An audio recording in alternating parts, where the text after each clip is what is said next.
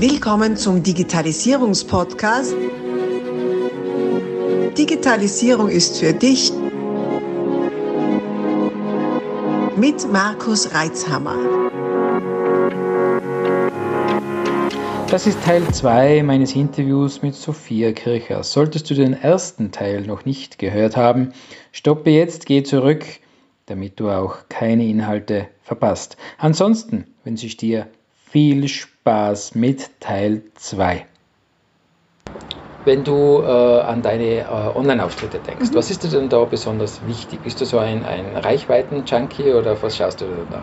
Mir persönlich geht es darum, dass ich den Usern möglichst viele Behind-the-Scenes-Einblicke gewähren möchte, weil ich mir immer denke, das Leben der Politiker, das du über die Zeitungen mitkriegst oder teilweise eben diese Fotos von vorn, wo alle brav dastehen äh, nebeneinander ähm, und irgendwas in Händen halten und präsentieren, ähm, das ist nur ja, das Bild nach außen und es steckt aber extrem viel Arbeit dahinter, weil beispielsweise bevor jetzt ein Gesetz im Landtag verabschiedet wird oder eben wieder ein neues Maßnahmenpaket, da braucht es extrem viel Abstimmungen im Hintergrund und mir geht es einfach darum, ein bisschen so zu zeigen, wie laufen politische Prozesse ab, ähm, mir geht es auch darum, ein bisschen zu zeigen, was macht Tirol so ein bisschen aus, ähm, was gibt es eben bei uns für tolle Unternehmen, für innovative Menschen, Leute, die sich ehrenamtlich engagieren, Leute, die Veranstaltungen organisieren, angefangen äh, von der ganzen Bike, äh, also Downhill-Community, also eben auch so neue Sportarten, bis hin aber zu traditionellen äh, Veranstaltungen wie im Schützenbataillonsfest und einfach so ein bisschen zu zeigen, wo kommt man zum Beispiel als Abgeordnete hin und was macht Tirol so aus. Immer sicher ist das meine persönliche Wahrnehmung davon, aber das ist so ein bisschen mein Ziel, die Leute mitzunehmen auf meiner politischen Reise und ihnen da im Behind-the-Scenes-Einblicke zu gewähren. Und offenbar kommt es sehr, sehr gut an, weil du bist ja sehr äh, präsent und auch hast eine sehr gute Reichweite. Also Authentizität zahlt sich aus, oder? Ja, also ich denke, äh, dass man authentisch bleiben soll, weil es bringt nichts, sie zu verstellen. Ja. Und du machst das ja tatsächlich auch selbst, oder? Wenn ich es richtig sehe. Genau, also mein Social Media Auftritt betreue ich selber. Natürlich einmal ein Foto kann sein, dass jemand anderer ja, macht, ja.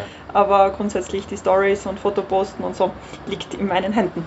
Puh, ja, das ist auch eine Aufgabe, gell? Das geht auch ein bisschen Zeit rein. Ja, wobei ich sagen muss, für mich ist das oft am Abend, kurz vorm Schlafen gehen, wenn ich so einen Tagesrückblick mache, tut das auch ganz gut, wenn man sieht, was habe ich halt alles Schönes gemacht, was war vielleicht ein bisschen herausfordernd.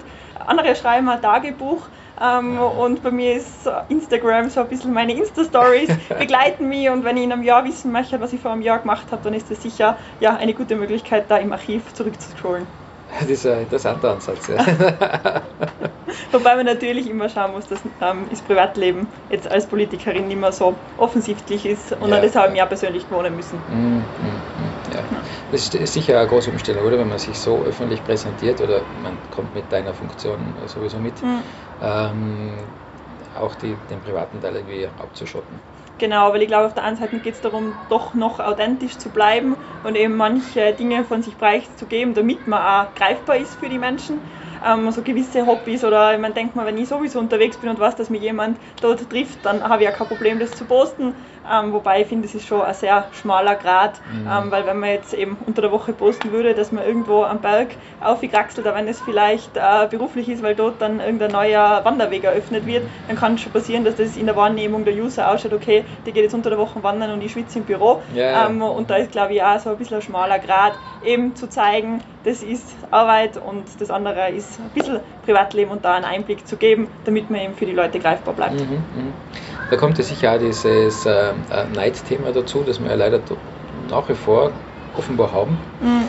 ähm, wo es in manchen Kreisen ja eher umgekehrt ist, da wird äh, mein Haus, meine Frau, mein Auto mhm. äh, sehr expl explizit mir hergezeigt, was jetzt auch nicht unbedingt sein muss, äh, dort aber Anerkennung äh, erntet. Mhm.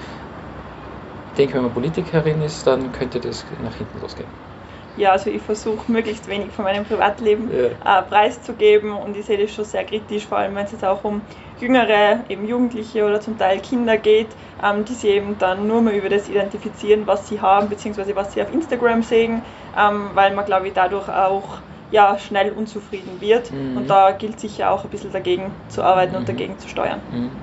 Ja, also diese Unzufriedenheit, äh, früher hat man immer gesagt, diese Schönheitsideale in den Werbeclips äh, sind, sind schädlich mhm. für die Jugendpsyche. Jetzt haben wir nicht Werbeclips, sondern oft sehr überzeichnete und fotogeshoppte äh, Instagram-Profile. Das stimmt, ja. Ähm, zurück in unsere Region, in unsere Zeit. Wir sind ja jetzt, äh, jetzt ist Ende Juli. Äh, wir sind gerade so beim äh, Herumtasten, wie geht es dann weiter? Kommt der Welle, kommt keine? was dürfen, was dürfen wir nicht? Wie siehst du denn den weiteren Fahrplan und was können wir aus der Digitalwirtschaft deiner Meinung nach tun, um unsere Region voranzubringen? Ich glaube nach wie vor ist es Wichtigste, den Abstand einzuhalten ähm, die persönlichen oder ja, Kontakte noch so einzuschränken, wie es halt auch möglich ist. Und ich glaube und ich bin fest davon überzeugt, dass wir gemeinsam das auch meistern und schaffen werden. Wobei ich glaube, dass die Digitalisierung und auch die letzten Monate uns gezeigt haben, dass nicht jede Zugfahrt beispielsweise nach Wien oder jeder Flug nach Wien notwendig ist, dass man eben auch viel über digitale äh, Meetings nutzen kann. Ich glaube auch, dass wir in den letzten Monaten ganz stark wieder gemerkt haben, unsere Region zu schätzen. Also ich habe das bei mir selber gesehen, wenn man einen Bauern hat rund ums Eck äh, beim Haus, bei dem es die Eier gibt oder ähm, die Milch und Joghurt aus dem eigenen Dorf oder einfach auch, dass man wieder diese regionalen Geschäfte viel mehr nutzt. Da haben sie ja ganz tolle äh, Plattformen in den letzten Monaten entwickelt. Beispielsweise hat die Standortagentur da auch die Plattform gegründet, äh, Wir kaufen in Tirol. Ich denke, das ist auch eine super Initiative in dem Bereich, um so den lokalen Handel wieder zu stärken. Und ich denke, das, ja, wir Tiroler sind es gewohnt, zusammenzuhalten ähm, und zusammen zu helfen. Und ich glaube, da liegt jetzt auch so ein bisschen das in der Verantwortung von uns allen, dass wir zusammenhalten, zusammenhelfen, die regionale Wirtschaft unterstützen, die digitalen Möglichkeiten weiter nutzen, weiter vorantreiben und dann werden wir gemeinsam diese Krise auch meistern. Ja, so viel Zuversicht, das ist ja herrlich, oder? Das ist, äh, weil gewusst, die Sophia kann einladen, das passt. ähm, wenn, ich, wenn ich jetzt äh, mit Wirtschaftstreibenden sprich, also vor allem mit Kunden, äh, dann habe ich so durchwegs eigentlich eine recht gute Stimmungslage mhm. in meinem Kundenfeld. Ähm, liegt es nur daran, dass wir so coole Kunden haben oder ist das allgemein so? Wie nimmst du das wahr? Ich glaube, das ist teils, teils. Es freut mich natürlich sehr, wenn deine Kunden extrem äh, positiv sind. Ich glaube, wir sind auch grundsätzlich auf einem guten Weg und man hat sowohl als Landes- als auch auf Bundesregierungsebene versucht, die Unternehmen bzw. auch die Arbeitnehmer, die Schüler alle bestmöglichst in den letzten Wochen und Monaten zu unterstützen. Und natürlich gibt es in manchen Bereichen ja noch ja, Druckstellen bzw. schon Probleme und Herausforderungen. Aber ich denke, im Großen und Ganzen blicken Gott sei Dank viele zuversichtlich in die Zukunft. Ähm, ja, und ich hoffe, es bleibt so. Sehr schön. Ich habe heute beim Durchblättern von einem, Designmagazin gelesen, allerdings aus Deutschland, äh, die haben, da haben sie geschrieben, äh, die, die Politik ist zu einer Arbeitsweise übergegangen, wie es sonst in den Kreativagenturen ist, sprich agil. agil und, und kommunikativ. Ähm, zugegebenermaßen, ich bin sonst ein Nachrichtenfaster, weil mir sonst einfach zu viel wird, was da mhm. so herumgeht, und vor allem primär ja negative Nachrichten unterwegs sind.